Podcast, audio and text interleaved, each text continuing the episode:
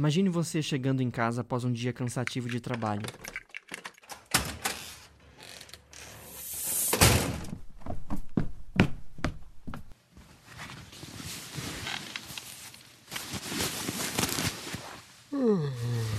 Tudo que você quer é ligar sua TV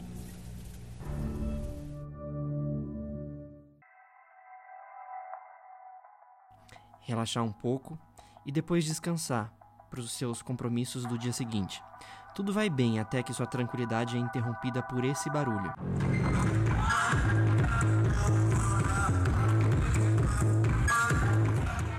Já são 10 horas da noite e o som continua. Meia-noite, 3 horas da madrugada e nada da bagunça terminar. Pela janela é possível ver motos circulando com escapamento aberto, motoristas fazendo manobras arriscadas, tráfico de drogas e venda de bebidas alcoólicas falsificadas. Tudo isso na presença de adolescentes. A festa parece não ter fim. Só acaba mesmo ao amanhecer, quando as ruas ficam repletas de garrafas e embalagens de cocaína.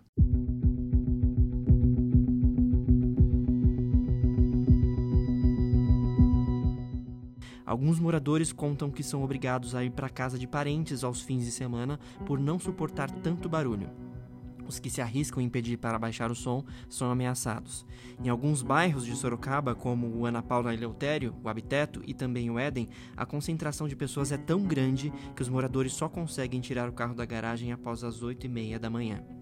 Esse cenário foi relatado por munícipes em uma reportagem recente do Jornal Cruzeiro do Sul, mas não é de hoje que esses bailes a céu aberto viram notícias em Sorocaba. A baderna numa rua do bairro Ipiranga, em Sorocaba, foi ontem à noite. 11 da noite, um baile funk no meio da rua. Os dias de folga têm se transformado em pesadelo. 2 e 20 da manhã, a movimentação na Avenida Olinda Aires Paulette.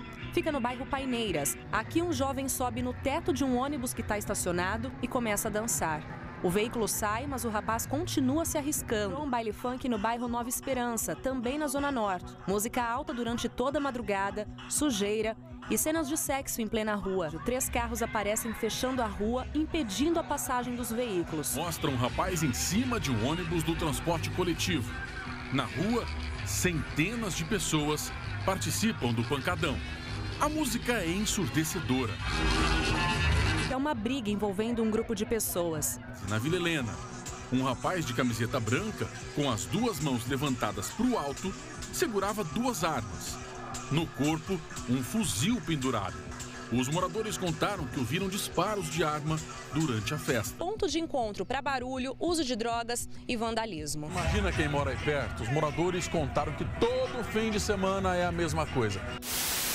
A ordem para começar a farra ocorre em grupos do WhatsApp, onde os membros avisam quando termina o patrulhamento da Polícia Militar. Para a reportagem do Cruzeiro do Sul, a PM explicou que o policiamento nos bairros onde ocorrem os pancadões tem sido intensificado por meio de ações policiais, entre elas a realização de operações fiscalizadora, pontos de estacionamentos em locais estratégicos, visando coibir delitos e aglomeração de pessoas.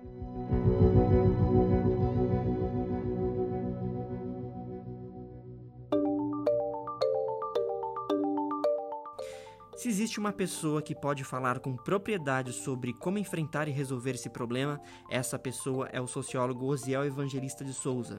O Osiel é prefeito regional de Cidade Tiradentes, em São Paulo.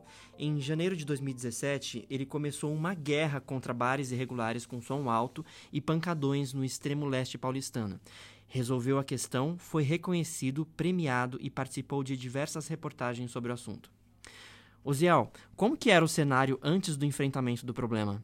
É, no começo da minha gestão, em 2017, nós tínhamos na cidade de Tiradentes um índice elevado de é, formações de pancadões. Né? Eram 40 pontos de pancadões no distrito de Cidade Tiradentes. Distrito que tem 15 km quadrados, né? E uma população aí de mais ou menos 250, 300 mil pessoas, o maior conjunto habitacional da América Latina com 15 setores, 15 subbairros. E era uma tormenta de sexta a segunda-feira ocorria esses pancadões em locais diversos, né? Era estimado aí pela polícia militar 40 pontos de pancadões. Qual foi a estratégia que você adotou para impedir os pancadões? Bom, a estratégia para combater os pancadões foi fazer uma ação integrada entre a Polícia Militar, a Guarda Metropolitana, a CT né, e agentes, né, é, vistores da subprefeitura da cidade de Tiradentes. Saímos em comboio para combater essa perturbação. Então, era toda sexta, sábado, domingo que nós realizávamos essa ação preventiva. Às vezes tinha um confronto, mas era uma ação preventiva. Divulgamos o número o pessoal fazia denúncia de forma anônima para que possa, pudéssemos é, programar nossas ações e chegar antes da, da formação dos pancadões. Quando não possível, a gente fazia é, o enfrentamento. Tinha, tinha momentos no início da operação que tínhamos que escolher qual setor iria dormir no final de semana, porque não tínhamos como cobrir todos os setores no combate aos pancadões. Qual que foi a maior dificuldade nesse trabalho? Bom, um grande desafio que foi é, inicial foi agregar as forças, né? Unir Polícia Militar, Guarda Civil Metropolitana e as ações em conjunto, né, com a a subprefeitura, os agentes da subprefeitura. Mas é, nós é, mantivemos essas ações todo final, todo final de semana, reunindo a partir das 20 horas de sexta-feira, iríamos até as 3 de domingo, aí às 20 de sábado até as 3 de domingo e às 20 de domingo até as 3 de segunda-feira. Era assim constantemente. Fora algumas ações que ocorreu em véspera de feriado e feriado. Além de, no final do ano, antes da operação, ocorria é, várias perturbações, né? É, Natal e Ano Novo, o pessoal com moto, andavam armados pelo bairro de moto, assustando a comunidade. Conversei com o comando da Polícia Militar e ocorreu uma grande operação, a maior operação já realizada no distrito com helicóptero Águia, com vários carros da Força Tática, é, carros da Polícia Militar, Rocan, né, mais de 20 motos da Rocan. E a, a população mencionou que foi o melhor Natal e melhor Ano Novo de todos os tempos, que puderam passear nas ruas, puderam receber seus familiares, visitar seus familiares no bairro com total segurança, polícia em toda parte do distrito. Então, é, foram ações aí que trouxeram a, a, a tranquilidade, a paz para a população da cidade de Tiradentes e o entorno também, né, que sofria muito com isso. Quais foram os resultados? Bom, o resultado disso foi a maior sensação de segurança que a população teve. É, antes da operação eram 40 carros roubados por final de semana, caiu para quatro, de 3 a 4 carros. Os índices de ligações no 190 era enorme, após a operação caiu totalmente, boletim de ocorrência. Entrada de pessoas feridas é, por faca ou baleada ou é, em coma alcoólico, né, ou por overdose, é, caiu. Né, é, lembro um relato de uma coordenadora de uma unidade de saúde Diz que todo final de semana, quando tinha pancadão, era um jovem agonizando na porta da unidade, né, por overdose, por é, coma alcoólico, enfim. Isso não existe mais. Ela é muito grata até hoje, que a, quando a gente se encontra, ela relembra essa situação. Então, é, foram resultados positivos. O índice criminal caiu. Para vocês terem uma ideia, a polícia não recebia é, gratificação né, há 10 anos. Com a operação Sono Tranquilo, eles receberam essa gratificação do governo do estado né, após 10 anos, porque os índices criminais diminuíram na, na região. Oziel, você acha possível replicar ou adaptar a estratégia que você aplicou para combater o mesmo problema em cidades como Sorocaba?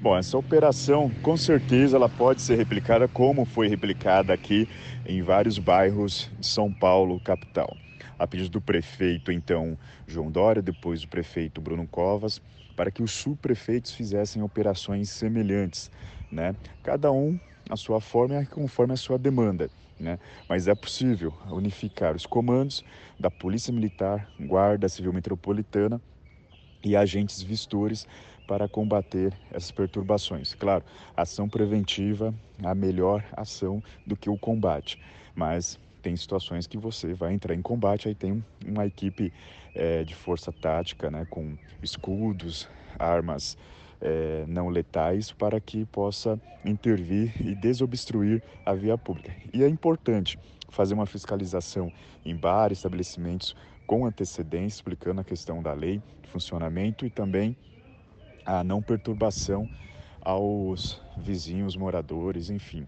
Eu acredito que seja é, questão de diálogo, o interesse do poder público, o interesse né, da população de bem, ajudar a combater este mal. O pessoal fala em questão de políticas públicas de cultura, acho que é importante, mas o pancadão não tem cultura nenhuma. É uma concentração de perturbação com som, carros, motos roubadas e também o uso de droga e a venda de droga. É um feirão da droga, né, que é realizado. Então, é, ali não tem nada que preste, nada que venha acrescentar cultural, culturalmente. Então, é preciso sim combater esse mal. Então, acredito que a cidade de Sorocaba, se unindo com o poder público, as autoridades policiais e o desejo da população de bem, é possível sim vencer esse mal. Nós vencemos, tenho certeza que Sorocaba pode vencer.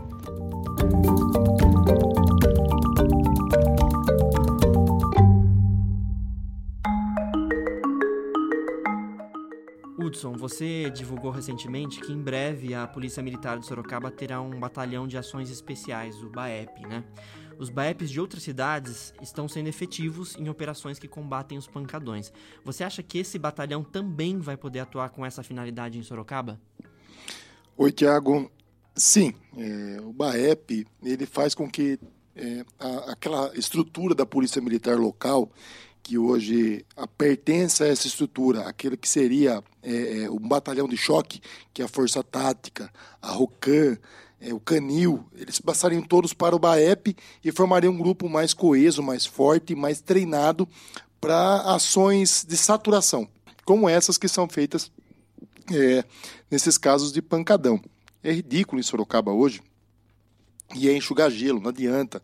A sociedade de bem, cada vez mais, ela se sente acuada e ela vai recuando, o que dando mais espaço para essas práticas. O pancadão, aqui em Sorocaba, ele é itinerante. Então, todas as ações que são feitas agora, por exemplo, é, que foram aconteceu, por exemplo, na, no Parque das Águas, teve uma ação lá, eles migram para outro local, eles não deixam dessa prática. Então, uma falta de cultura também, e não é só o problema de polícia, tem que existir todo é, é, um regramento em volta disso, até porque é, nós sabemos do envolvimento de menores, os pais dessas adolescentes também têm que estar tá sendo chamados a uma discussão, porque quando a pessoa é menor e se droga ou usa é, é, qualquer tipo de, de, de, substância alcoólica, o pai também é responsável. Quando ele pilota uma moto sem documento ou sem carta de motorista, o pai também é responsabilizado. Então é essa responsabilidade que a gente tem que começar, porque a polícia ela não, não tem que ficar cuidando do filho dos outros. Eu acredito que sim, que falta aí um trabalho mais amplo, e até como o Osiel é um especialista nisso, tenho certeza que vai ajudar também a gente aqui em Sorocaba a começar a é, é, moralizar essa situação. O que não dá é deixar o cidadão de bem com medo de denunciar, com medo de ligar para a polícia e por ser ameaçado. Gente, eu posso garantir para vocês, esse tipo de bandido não é, um, é o bandido que só ameaça. Ele geralmente ele não vai é, além disso, ele tenta é, calar o cidadão de bem. O cidadão de bem não pode é, se curvar diante de práticas como essa. Ele tem que procurar a polícia sim, e se ela não quiser se identificar, ela deve procurar um 81 ou web denúncia. Coloca lá no, no, no, Google, web denúncia, você pode fazer denúncia pela web, dizendo dos locais desse pancadão, a placa dos carros que estão é, é, vendendo álcool, vendendo drogas, que a gente sabe que é, muitas imagens eu até já recebi no gabinete, só que as pessoas têm medo até de passar a imagem da gente para a gente, porque no ângulo a qual foi captada a imagem, pode-se chegar a que casa estava fazendo essa filmagem. Pode ser identificado e essas pessoas realmente têm medo. Mas o cidadão de bem, ele é muito a quantidade de pessoas de bem é muito maior do que esse tipo de gente que é, fere todo tipo de lei, é, todo tipo de, de regramento é, dentro da moralidade e do convívio sadio entre as pessoas. E, e muitas vezes aquela pessoa hoje que é empregadora, aquela pessoa hoje que paga impostos, que são restaurantes estruturados, com isolamento acústico, acabam sendo visitados e multados constantemente por estar vazando o som, muitas vezes sem ter sequer uma pessoa reclamando daquela situação. Então, é uma fiscalização hoje em Sorocaba voltada a lesar quem está hoje trabalhando e também é, aí falta estrutura, falta efetivo para cuidar de quem está importunando. Com relação ao efetivo policial de Sorocaba, é notório e sabido, nós estamos aquém é muito aquém do que é a média no governo do estado. O governo do estado de São Paulo ele abandonou a região de Sorocaba e continua abandonando no governo Dória. Tá? Não é porque agora mudou de governador. Eu achei que Sorocaba, a nossa região metropolitana, ia receber uma ação especial, mas os investimentos não estão vindo para a nossa cidade. É, nós precisamos de um aumento do efetivo urgente da Polícia Militar, precisando, precisamos de aumento do efetivo da Polícia Civil. Não é viatura nova. Não, a, a, população não deve achar bonito quando chega viatura nova. Ela tem que achar bonito quando chegam policiais, porque hoje carro novo tem, é, equipamento tem, o que está faltando é gente nas, nas delegacias, é, investigadores, delegados e soldados para fazer a, a, parte de patrulhamento preventivo. E também, junto a isso, a gente vem brigando. Eu falo brigando mesmo porque é, é uma coisa tão simples que é a volta da operação delegada para que a gente possa é, usar a estrutura da Polícia Militar para trabalhar para em operações como essa, mas aí financiados, é, custeados pelo poder público municipal. Eu vou te dizer, Hudson, por experiência pessoal, por duas vezes eu precisei acionar a polícia militar para denunciar situações de perturbação do sossego, né? É, por conta do som alto, pessoas com som no porta-malas em volume muito alto. E eu não tive receio nenhum de me identificar e nas duas vezes fui muito bem atendido.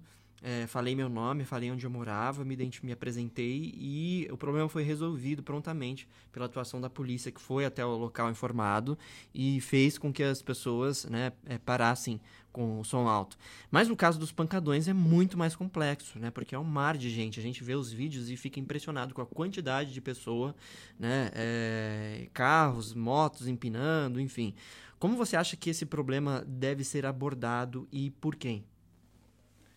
Olha, é, você teve uma experiência positiva nessa situação, mas não é isso que acontece na sua é, plenitude. Como? Quando você faz um chamado para a Polícia Militar, é, ele entra numa escala, mais ou menos quando você vai, por exemplo, numa UPH. Você entra numa escala de prioridade. Se está tendo uma briga com faca, aquilo vai para a prioridade 1. Então, as viaturas são direcionadas para esses casos de flagrante. Se você, por exemplo, está vendo uma pessoa invadindo a casa do vizinho da frente, ela entra como prioridade 2, porque até a pessoa chegar pode ser uma confusão, o índice de que aquilo não seja aquilo que você está vendo torna aquilo menos prioritário. No caso é, de pancadão e perturbação ou desinteligência, ele entra como prioridade 4 ou 5. Você só vai ser atendido se a 1, 2 ou 3 não estiver acontecendo, porque se elas estiverem acontecendo, em virtude do pouco efetivo, vai fazer com que essas viaturas estejam atendendo às prioridades. E você muitas vezes fala assim: ah, eu chamo a polícia, a polícia não vem. Não é que ela não vem, não tem efetivo e, por não ter efetivo, a prioridade passa na frente. É, a solução para isso seria é, realmente é, é ações coordenadas, é, chamar a, a própria fiscalização, a Guarda Municipal. Existe uma lei hoje do governo do Estado de São Paulo que é uma lei que fala sobre a moto com escapamento aberto, o som alto no carro. Isso é lei. Aí você vem com a desculpa que o Estado não tem dinheiro para comprar o aparelho, o decibelímetro, que faz a medição dessa poluição sonora. Ora, gente, nós temos aí hoje aplicativos em qualquer celular que você pode baixar gratuitamente, que pode ser usado sim como um, um parâmetro para ver se aquele som é uma, um som que está importunando ou não. Então, essa desculpa de que não temos decibelímetro é desculpa delejado. É você ao tentar usar uma, um, um detalhe para não agir. Então, a partir do momento que acho que existia antigamente, chamava Gabinete de Gestão Integrada, que hoje eu não vejo funcionar mais como antes, temos que retomar isso. Muita coisa se perdeu nos últimos anos em Sorocaba. O Gabinete de Gestão Integrada, onde você não, não fazia reuniões protocolares para discutir é, é, a morte da Bezerra. Não era um lugar que você é, é, colocava os pontos críticos da cidade de Sorocaba com relação à segurança. E neles participavam aí a Polícia Civil, a Polícia Militar, a Guarda Municipal, até a Polícia Federal, o próprio Exército participava, a fiscalização. Então, eram todas as forças é, de, de, segurança ou ligadas à segurança participavam disso para que ali de dentro saíssem operações. E não para fazer reuniões protocolares, porque o Gabinete de Gestão Integrada é algo ligado ao governo federal, e você tem que mandar para o governo federal que você está fazendo essas reuniões, mandar atas, mas são atas assim, vazias, atas preguiçosas, que depois que sai dali é para justificar que está acontecendo no gabinete de gestão integrada para que recursos para a segurança pública cheguem em Sorocaba. Então, perdeu-se, na verdade, a, a, o poder que tinha hoje você reunir numa mesa todos esses poderes de segurança para poder, de fato, é, tratar de assuntos como esse, por exemplo. Essa situação dos pancadões parece ser o tipo de situação que precisa de uma força-tarefa, né, como você mesmo observou, envolvendo vários agentes públicos. Como os próprios moradores relatam, é só a viatura dobrar a esquina que o barulho começa. Né? O, os integrantes desse pancadão, as pessoas que é, comandam esses eventos, eles se reúnem no WhatsApp para dizer quando vai começar a festa e, e quando vai terminar. Né?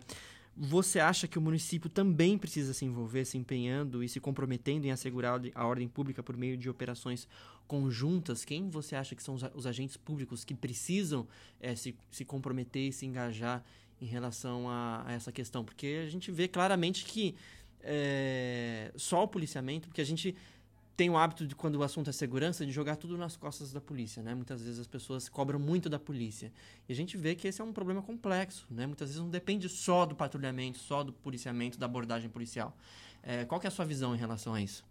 A abordagem, a, a abordagem policial, ela, ela é uma parte de um todo. Eu acho que até o envolvimento dos moradores dessas regiões, dos moradores de bem dessa região, e a implantação de programas como a vizinhança solidária, onde você faz com que o cidadão se aproxime dos poderes instituídos de segurança. Você faz com que é, essas pessoas elas possam é, estar é, com acesso livre à segurança pública, para que o próprio infrator ele possa se sentir ele acuado e não o cidadão de bem é, campanhas com esses moradores, é, dando canais diferenciados para ele, para que eles, eles possam fazer suas denúncias de forma a preservar sua imagem, a preservar sua segurança. Porque, como você bem disse, a hora que a polícia sai, quem fica lá é o cidadão de bem, que mora ali. A polícia não vai ficar 24 horas na porta da casa dela. E isso é complicado, porque é, você disse, a, é, e é verdade, a polícia chega, é, é como se fossem é, baratas na cozinha. A hora que você acende a luz, elas correm e se escondem. A hora que você apaga, elas voltam todas é, para suas práticas. E assim são eles. Infelizmente, é assim. Eles são corajosos com a cidadão de bem, mas medrosos com relação às forças policiais. Eu acho que chamar a comunidade para participar é, de forma mais efetiva e dar uma cobertura maior para que ela se sinta segura em, em, em, poder denunciar e ter um canal aberto é, é, para que elas façam é, essas comunicações, essa comunicação de forma mais imediata, tenha certeza. Nós não vamos fazer com que o problema ele se, se extingue. Ele não vai acabar. O problema vai continuar. Só que ele vai continuar cada vez com menos força. O que está acontecendo em Sorocaba é que, na ausência de ações coordenadas, esse, essa situação está se avolumando. E tem situações aqui, alguns bailes, que está tá vindo gente é, da capital para cá, de Campinas para cá, para poder participar dessa situação. Por quê? Porque lá em São Paulo está sendo combatido, Campinas está sendo combatido. E Sorocaba está se tornando um solo fértil para eles prosperarem. A questão da segurança pública, Hudson, é muito associada à atuação da Polícia Militar, né, que está sob responsabilidade do governo do Estado. Mas se a gente olhar para esse problema dos pancadões, que envolve consumo de drogas, falta de civilidade, né, eu fico pensando se é só um problema de polícia. Será que não faltam opções de lazer acessíveis para os jovens, educação, é, políticas contra o consumo de drogas? É, será que isso não é um sintoma de um problema social maior? Eu acho que vai mais além do que isso. Eu, eu tenho um parque maravilhoso que chama Parque das Águas, que lá tem um parque iluminado, é um parque gostoso, tem estacionamento, as pessoas podiam ir lá passear. Então foi dado aquilo lá para a juventude. A juventude, essa juventude, essa juventude foi lá, abriu seus porta-malas, praticou sexo explícito, se drogaram, é, cenas horríveis que chegaram aqui até a Câmara Municipal de Sorocaba, óbvio que não são todos, alguns casos assim mais exacerbados que você vê esse tipo de prática, mas eles vão lá e deturpam aquele espaço, aquele ambiente. É, e aí o que aconteceu? Foi feita uma placa lá agora, que a partir das 10 horas da noite ninguém pode estacionar. Então hoje, por causa da má prática no uso de alguns espaços, o cidadão de bem acaba sendo punido também. Mais uma vez, eu vou colocando o cidadão de bem dentro da sua casa e o jovem de bem dentro da sua casa. Porque hoje, se a pessoa quiser ir lá para passear com o cachorro, para comer uma pipoca, para dar uma volta, para andar de bicicleta, não pode estacionar o carro lá, passivo de ser multado. O que está faltando hoje, é, e, e, a gente vê, é, pode ser um discurso conservador ou não, é que a família hoje, ela faz assim, ela, ela, tem o filho, e a partir do momento que ela matricula o filho na escola, parece que aquele, o filho, ou entre aspas, é, é ele é um problema e esse problema passa a ser a sociedade, não é mais dela. Ela terceiriza isso para que a escola eduque, a escola ensine, a polícia cuide e ela vai só simplesmente é, saber do que está acontecendo a hora que um delegado chama ela para é, puxar a orelha desses pais numa delegacia, porque o seu filho está traficando droga, ou seu filho está envolvido num racha, ou coisas até piores. Infelizmente, a falência da família é, e a, o distanciamento entre os pais e os filhos está fazendo com que os seus filhos criem suas próprias, seu próprio juízo de valor. Ele começa a incutir na cabeça dele que esse tipo de prática é o que é certo e acha que o o pai que se colocar contra essas práticas, o pai é quadrado. Eu tinha essas discussões com meu pai quando eu era jovem, quando eu era adolescente, mas eram coisas assim extremamente piores. Mais ainda, na nossa época, pai e mãe almoçavam com os filhos, pai e mãe passavam o final de semana junto, tinha a macarronada, tinha a tubaína na mesa e todo mundo conversava. Hoje em dia, é, é, tem casos amigos meus que existe o grupo do WhatsApp da família. Você quer conversar com pai, filho, mãe? Fala no grupo, porque não se vê mais, não se senta junto mais. Você não sabe o que seu filho está passando, se ele está namorando, se ele não está namorando, ele está indo, com quem ele está ficando, ou aonde ele está. O pior de tudo é isso é, é, você só vai saber aonde ele estava depois que o problema foi, foi alçado a, a, a um degrau maior. Infelizmente, eu acredito sim que é caso de polícia, é caso. Agora, é, você entreter o jovem com coisas sadias? Sim, mas é, a contaminação do jovem que gosta da coisa sadia é muito grande. Ele acaba muitas vezes é, é, se juntando a esses grupos e não, muitas vezes pode até usar a falta de opção. Mas isso não é argumento para quem quer caminhar é, dentro do bem, dentro da, da, retidão, dentro das boas práticas. Então, fala assim, é muito fácil falar assim, ó, oh, estou desempregado, por isso eu virei ladrão. Pera lá. Você virou ladrão porque você tinha uma tendência a ser um, um, um criminoso. Então não use o fato de dar desempregado para justificar o seu delito. É a mesma coisa leva para a juventude. Não fala porque a pracinha na sua casa hoje é, tem um craqueiro ali vendendo droga que eu vou ir para um pancadão porque não posso ficar na pracinha. Então são vários fatos errados que é, tentam criar uma falsa justificativa para levar essa pessoa a, a, a se desviar na sua conduta. É, eu não acho que seja um discurso conservador. É, de fato, a gente vê que hoje falta a presença da família, falta diálogo, né? Bom, estamos terminando o primeiro bloco e agora vamos para a segunda parte do programa. Vamos falar sobre as notícias de Sorocaba. Policlínica móvel não tem data para voltar a funcionar em Sorocaba. Essa policlínica móvel é uma carreta com capacidade para quatro consultórios e sala de espera. Custou 600 mil reais ao município. Está há vários meses no estacionamento da policlínica lá no Jardim Santa Rosália. Há denúncias de que essa carreta, inclusive, se transformou em depósito de materiais usados e não cumpre com seus objetivos há pelo menos seis anos. Por que, que se faz uma coisa dessas, Hudson? Implementa essa estrutura e depois deixa de usar?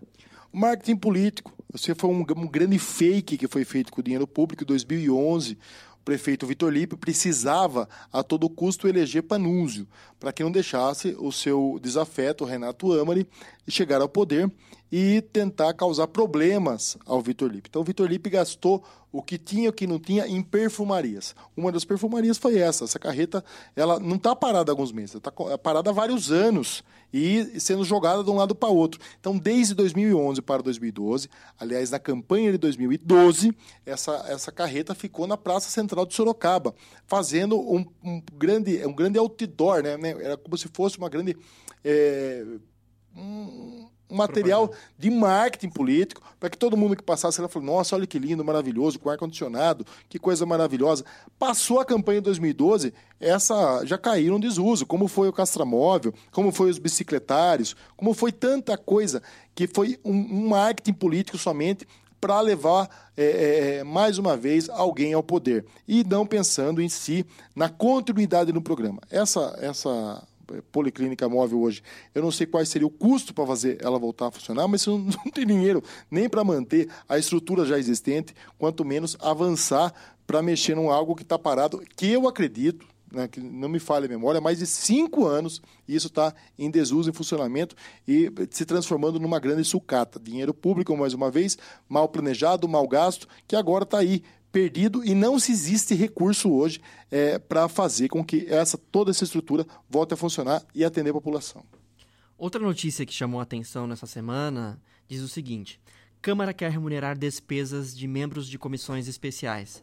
A Câmara de Sorocaba aprovou a regulamentação das comissões especiais da Casa. Entre outras coisas, a proposta apresenta a possibilidade de gasto diário de até 950 reais em eventos onde houver participação de membros das comissões.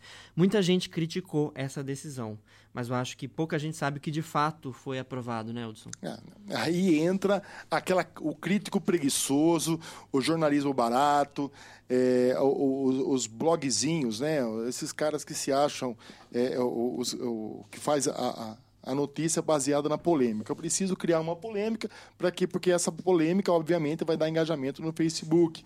E é isso que eles querem. Então faz essa coisa preguiçosa, essa crítica preguiçosa, sem ter coragem de ler na verdade, o que é que foi votado. O que existia e sempre existiu, comissões especiais. Eu, por exemplo, troco aqui, acho que estou tocando umas quatro comissões especiais aqui. Vou tentar lembrar de todas elas. Uma delas é para ver a apuração é, com relação àquela coisa que aconteceu na Saturnia, de chumbo, ele está sendo retirado lá do fundo da Saturnia, é uma comissão especial do meio ambiente. É, também é, eu toco a comissão especial de revitalização no centro, a comissão especial que eu montei agora para cuidar do aeroporto e tem uma comissão especial que vem buscando também transformar a Santa Casa no Hospital do Câncer. Sabe quanto eu gastei nessas três comissões? Nada, nada. Só que existe outro tipo de comissão que não existia um regramento. Então, no meu caso, no meu caso em específico, não vai mudar em nada a minha vida, porque as minhas comissões especiais nunca geraram custo nenhum. E as poucas que já começaram e acabaram foram comissões de estudo, que muitas vezes, quando a gente começa o mandato, você tem que saber as suas prerrogativas. Então, teve duas comissões que nós fizemos, eu, por exemplo, é, juntamente com o vereador Pérez, né, o vereador JP Miranda, fizemos alguns cursos voltados à parte da economia, de contas públicas, para que a gente possa ter uma atuação efetiva no que a gente está fazendo. Agora, essa lei nada mais fez do que colocar limite nos gastos dessas comissões e colocar um número máximo de comissões por ano. Porque tenha é, é uma coisa solta, é, fica muito pior. Você não tem limite para você gastar, não tem limite de viagens, não tem limite de comissões especiais. Fica muito ruim. Fica muito ruim. Eu acho melhor limitar do que deixar do jeito que estava, mas não significa que eu concorde que uma pessoa gaste 980 reais quando vai viajar por dia. Eu acho que quando a pessoa vai para Brasília em busca de, de benefícios para a cidade, coisas do tipo, você hoje tem é, estadias de hotéis hoje que jamais em um dia você consumiria 980 reais. Mas pelo menos sem limite. Se tiver alguém, seja hoje ou no futuro, mal intencionado, ele vai se dar mal, porque se ele for. Pô, tem comissões especiais em Sorocaba que já viajou para o exterior. Nesse mandato não teve nada disso. Uhum. Então é ótimo limitar. Mas isso não vai mudar em nada a, a maneira com que eu penso como trato o serviço público. Aliás, eu penso como trato os recursos públicos. Certo. Após um ano e cinco meses da inauguração do novo hospital regional, o trecho da rodovia Raposo Tavares, onde a unidade está instalada, continua como antes. Quem precisa de atendimento no hospital e chega de ônibus, desce na rodovia e precisa atravessar a pista para poder chegar ao hospital. Né? Além de ter que caminhar por cerca de 300 metros. Uma passarela foi prometida e ficou só no papel. Esse problema voltou a ser notícia, inclusive no Bom Dia São Paulo. Uh, você chegou a questionar, Hudson, sobre esse assunto numa audiência pública na Câmara, né? É tão difícil resolver esse problema? Não, basta ter vontade. Eu falei com a deputada Maria Lúcia, que estava aqui, falei assim, não existe sinalização, gente. Se você vem de Mairim, que São Roque, é, toda aquela região, é, alumínio, e vem para Sorocaba, e você quer saber qual é o acesso a esse hospital, você não tem placa nenhuma. Quanto custa uma placa, gente? Quanto Se eu pudesse, eu pagava do bolso, mas se eu colocar uma placa, ela não pode, está fora das normas, das especificações, o caramba quatro. Mas o que eu vejo que acontece é a falta de vontade.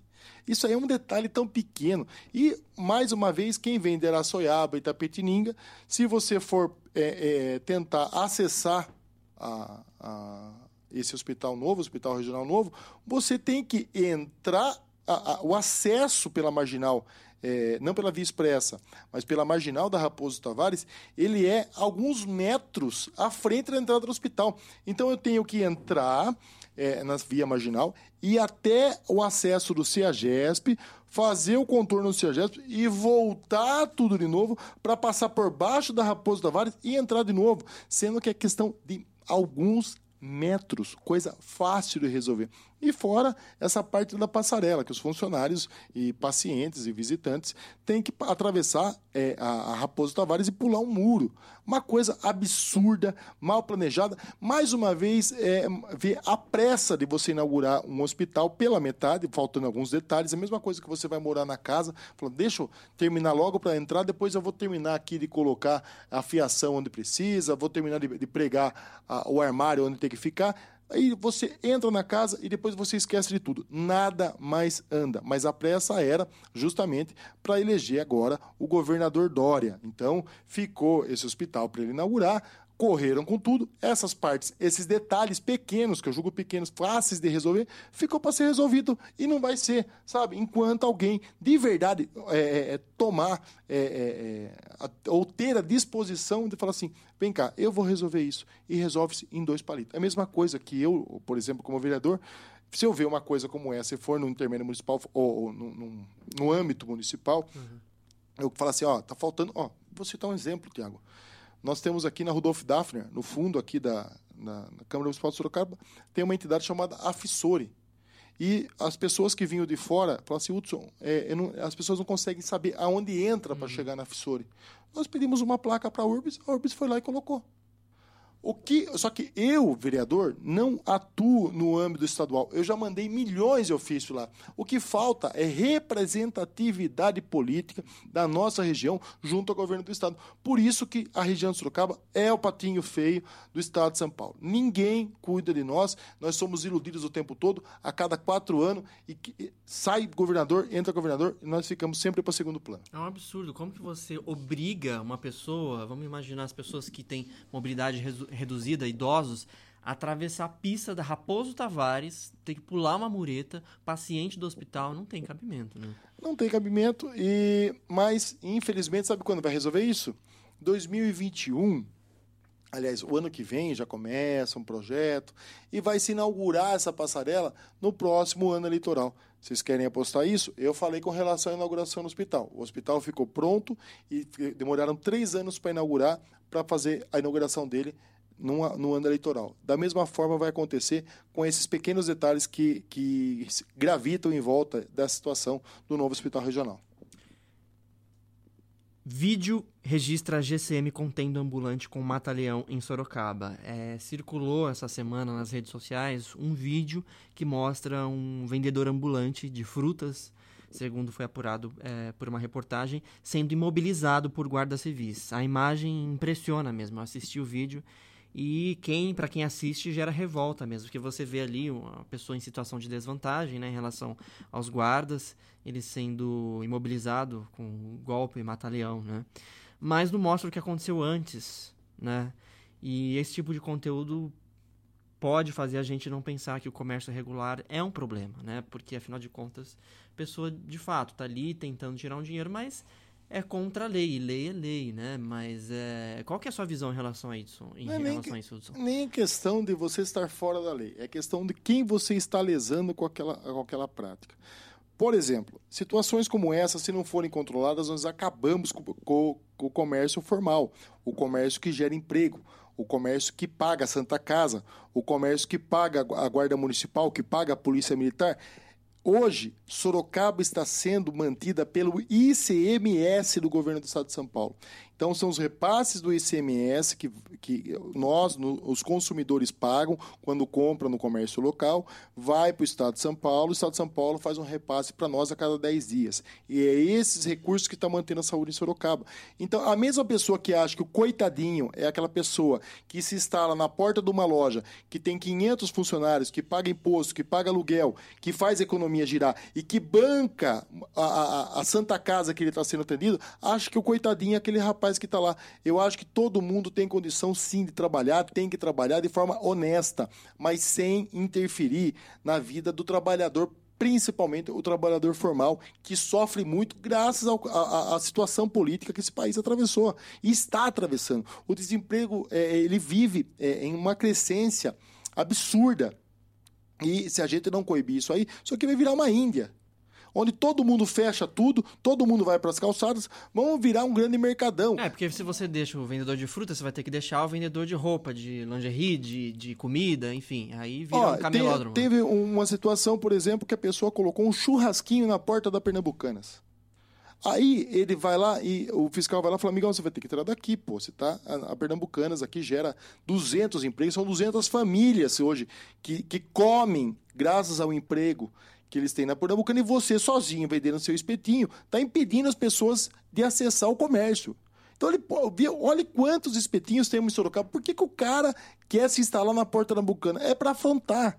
E aí começa uma discussão com o fiscal. E esses rapazes, esse da foto, por exemplo, já é um velho conhecido. Eu era da Associação Comercial, já conheço ele. Não é um amor de pessoa, né? Ele não é uma pessoa super polida. Ele cresceu naquele meio e ele sabe que ele está tomado da capa do coitadismo. O coitadismo hoje, o coitadismo, o populismo são os, os grandes cânceres da sociedade sorocabana. Aliás, não sorocabana, brasileira. Porque ela engana a pessoa, a pessoa compra aquilo que ela vê, mas não sabe o que está por trás e não sabe quanto vai ficar ruim. Tivemos notícias essa semana que o emprego formal ele cresceu, mas o emprego, é, a, a situação da informalidade de trabalho aumentou a miséria. Então procurem isso hoje nas matérias que o emprego informal é uma grande é, é, é, forma da pessoa achar, ah, eu sou dono do meu negócio.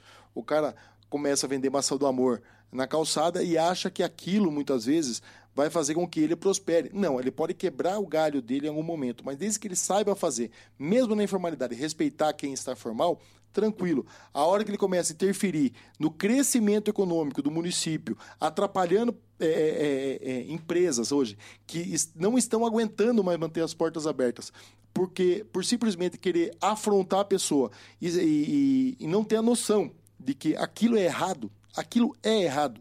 Eu, eu respeito muito o trabalho honesto, o trabalho honesto, mas esse tipo de prática é, é, eu já beira a malandragem. É, como você falou, tem formas de você é, não ter um emprego formal, de você ter uma outra atividade profissional, mas respeitar é, as empresas que estão legalmente constituídas, né? Tem gente, até um casal foi destaque na, na Globo aqui de Sorocaba, que eles produzem pão, vendem na feira, vendem de porta em porta, né? O pão caseiro deles já ficou super famoso. Então tem outras formas de você é, trabalhar e respeitar quem está formalmente constituído, né? Como empresa. Isso está no caráter de cada um, tá? Do mesmo jeito que existe o comerciante bom e o ruim, existe o ambulante bom e existe o ruim. E em alguns casos a pessoa acaba comprando aí como mocinho quem é na verdade o não mocinho. Comissão irá atuar na regularização do aeroporto. Uma comissão formada por iniciativa do vereador Hudson Pessini está empenhada em regularizar a área compreendida pelo aeroporto de Sorocaba Bertrand Luiz Leopolds. Os trabalhos dessa comissão visam resolver de forma definitiva o embrólio que envolve as delimitações e propriedades dos terrenos que compõem o espaço onde está instalado o aeroporto na Avenida Santos Dumont, na zona norte de Sorocaba. Hudson, nós podemos dizer que esse é o começo do fim dos problemas que atrapalham o desenvolvimento do aeroporto de Sorocaba? Olha, eu acho que É, o início, agora se vai ter fim, é difícil, porque é muita coisa para resolver. O aeroporto de Sorocaba é uma colcha de retalhos. A propriedade ela é multi é, é, é, são multiproprietários, vamos colocar assim. Cada área, cada pedaço do aeroporto de Sorocaba pertence a um órgão diferente. Tem áreas que são é, é, provenientes de uso capião, áreas que são do aeroclube, áreas que são da prefeitura municipal e áreas que nem sabe quem é.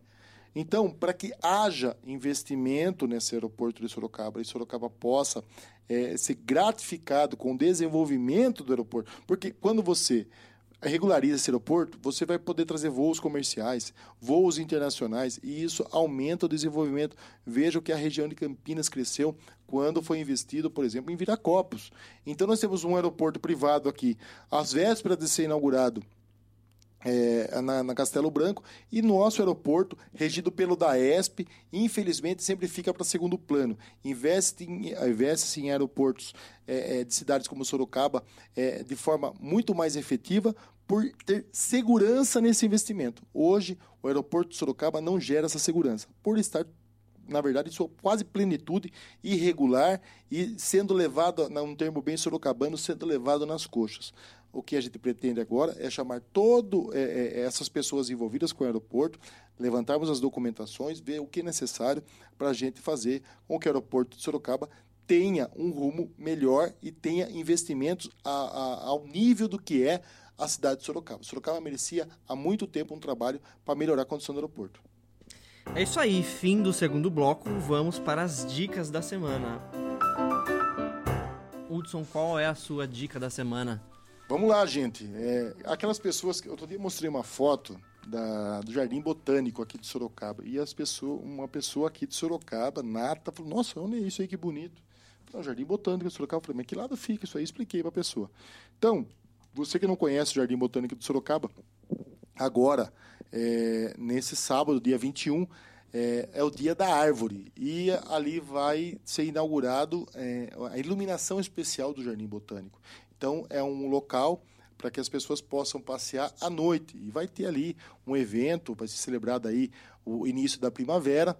Está marcado para as 19h30 e, enfim, vai ter musical, vai ter muita coisa legal. É um negócio legal porque é o Jardim Botânico de Sorocaba, é o Dia da Árvore, é um sábado e eu acredito que agora com uma iluminação especial é um local gostoso para você passear à noite, principalmente nas noites de primavera, que mais parecem verão, na verdade, que é muito quente. É um local pelo menos arborizado. Vai ficar mais arborizado, né? As árvores lá são árvores pequenas ainda, mas é um espaço legal que vale a pena conhecer. A minha dica da semana é Preste bem atenção antes de entrar em um carro que você chamou em qualquer aplicativo de transporte. Eu tenho o hábito de sentar no banco de trás do Uber, né? E na semana passada eu chamei, depois de um compromisso, eu chamei um carro umas 22h15, mais ou menos. É, numa rua escura ali na Adolfo Massaglia. É, eu peço sempre é, ali em frente à Secretaria da Fazenda, né? Delegacia Regional da Secretaria da Fazenda. É, que nesse horário já está fechado, obviamente. E como eu sempre faço, antes de entrar no carro, eu digo boa noite pro motorista. E nessa situação, nesse, nessa, nesse dia, nessa noite, né? Eu vi que tinha uma mulher sentada no banco da frente, ao lado do motorista, e eu achei estranho.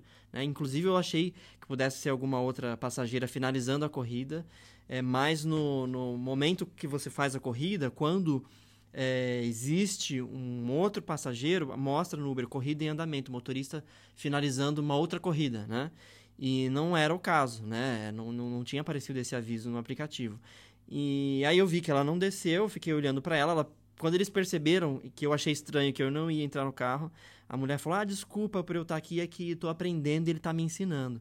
E aí eu falei: "Ah, eu prefiro chamar outro carro, né? Muito obrigado", agradeci, me afastei, cancelei a corrida, achei muito estranha a situação, reportei para o Uber, né, é, a situação. Depois até comentei com outros motoristas, eles falaram que é, isso não existe, que isso é normal e eu fui consultar, inclusive, é contra as regras é, do aplicativo do Uber, né? E é, portanto, a minha dica é preste bastante atenção, é, principalmente na placa, para ver se a placa é a mesma. Porque já aconteceu de eu chamar um Uber e o carro vir com outra placa diferente, eu vou falar, ah, mas aqui mudou a placa, e eu, eh, o Uber ainda não atualizou, eu mandei a solicitação, ainda não atualizou. Conferir a foto do motorista também, se possível pedir para ele confirmar o nome, porque é uma situação no mínimo estranha. Eu estava em desvantagem ali, eram dois contra um. Se fosse alguma cilada, eu estava ferrado. Então, preste atenção quando você chamar um carro aí por aplicativo de transporte. Pessoas mal intencionadas existem em todo local, a gente tem que ficar atento sempre. Essa é uma boa dica. Muito bem, dito isso, chegamos ao fim desse segundo Legitimidade Podcast. Se você quiser escrever pra gente comentários, reclamações ou falar sobre qualquer outro assunto, é só entrar no Facebook, na página Legitimidade Sorocabana, ou escrever diretamente para mim ou pro Hudson no Twitter. O meu Twitter é Ariosa, o do Hudson é Hudson Pessini, tudo junto. Nós ficamos por aqui, um abraço e até a próxima. Forte abraço a todos.